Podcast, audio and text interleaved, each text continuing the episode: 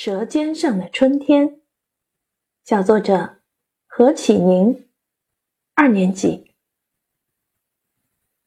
说到春天，有人喜欢和煦温暖的春风，有人喜欢贵如油的春雨，还有人喜欢烂漫缤纷的春花，而我却对香喷喷的野菜情有独钟。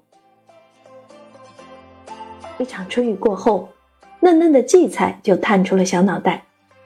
一颗颗荠菜就像一根根翠绿的羽毛，田间地头随处可见。在我们家，荠菜上市后，每周都要吃上一回外婆包的荠菜馅的饺子，轻尝一口，仿佛吃下了整个春天。吃完荠菜，接下来登场的野菜就是水芹了。水芹顾名思义，肯定长在水边，它长得跟芹菜特别像。但是茎叶非常小，没有芹菜那么大。轻轻揉搓水芹叶，能闻到一股胡萝卜的清香。水芹吃起来鲜嫩无比，水芹炒香干，水芹炒腊肉，光想想都让人垂涎欲滴。清明前后，又一种野菜登上了春天的舞台，那就是艾草。艾草的背面有很多白色的绒毛。非常好认。今年清明节，我和妈妈还用采摘来的艾草做了美味的清明果，里面放了腊肉、笋、豆干和雪里红等馅料。我还学会了捏清明果的花边呢。